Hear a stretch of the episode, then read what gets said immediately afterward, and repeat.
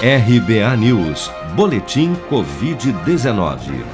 De acordo com o balanço oficial do Ministério da Saúde, divulgado na noite desta quarta-feira, 9.339.420 pessoas já foram infectadas pelo novo coronavírus desde o início da pandemia. Desse total, 56.002 novos casos foram reportados pelas secretarias estaduais de saúde desde as 16 horas da última terça-feira.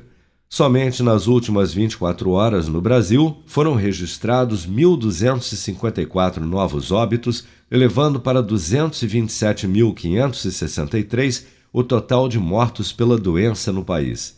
Ainda de acordo com a atualização diária do Ministério da Saúde, até o momento, 8.236.864 pessoas já se recuperaram da Covid-19 enquanto outras 874.993 seguem internadas ou em acompanhamento.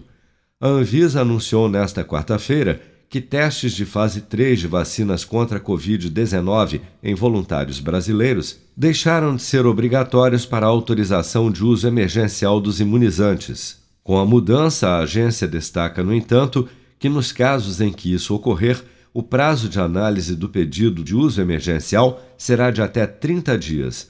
O gerente-geral de medicamentos da Anvisa, Gustavo Mendes, reforça que, apesar da desobrigação dos testes no Brasil, isso não muda nenhum critério de segurança. Com essa mudança, o que a gente espera agora é que estudos de fase 3 continuem sendo enviados com aquele critério mínimo de eficácia análises interinas, acompanhamento mínimo de dois meses para que a gente possa tomar uma decisão.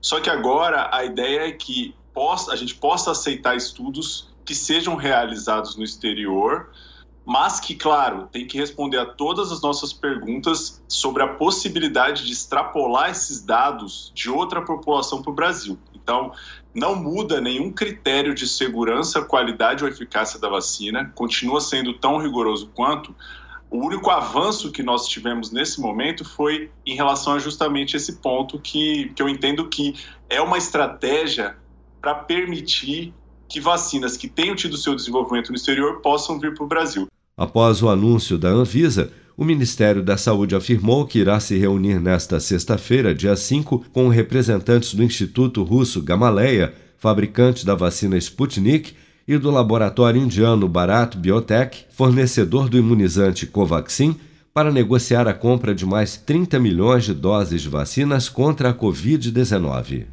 Você está preparado para imprevistos? Em momentos de incerteza como o que estamos passando, contar com uma reserva financeira faz toda a diferença. Se puder, comece aos pouquinhos a fazer uma poupança. Você ganha tranquilidade, segurança e cuida do seu futuro. Procure a agência do Sicredi mais próxima de você e saiba mais. Sicredi, gente que coopera cresce. Com produção de Bárbara Couto, de Brasília, Flávio Carpes.